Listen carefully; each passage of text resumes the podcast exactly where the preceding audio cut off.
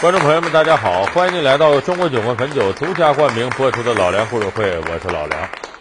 我们很多朋友啊，在学习这个初中语文课本的时候啊，看到过那么一段话，叫“鱼我所欲也，熊掌亦我所欲也，二者不可得兼，舍鱼而取熊掌也；生亦我所欲也，义亦我所欲也，二者不可得兼，舍生而取义。”这段话可能很多人呢都不知道，翻来覆去读过多少遍了。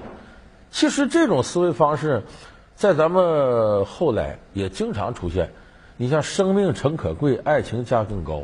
若为自由故，二者皆可抛。”也表达的和刚才那段话，那是孟子说的，是一样的意思。就说舍生取义，几千年下来呢，都被认为是我们这个民族啊最可宝贵的气节之一。但是时至今日，有很多人不承认这个，说什么舍生取义。那谁让你舍生啊？咱现在都法治社会了，一切按法律来呗。你真有不道德的事法律收拾他，用不着个人做太大牺牲啊。所以说，舍生取义这个概念是不是就过时了？呃，是不是就应该与时俱进了呢？那是不是这样的？如果你要真理解古人舍生取义，它的真正含义是什么，你可能就不会这样认为。咱们说几个例子，就古人所谓舍生取义指的是什么？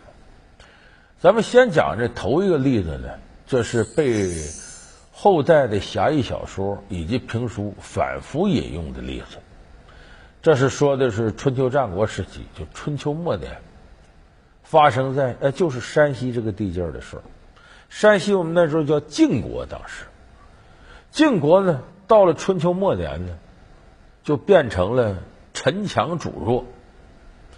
就是晋国的王室呢，已经很难控制局面了。这晋国总共有六家大臣把持朝纲。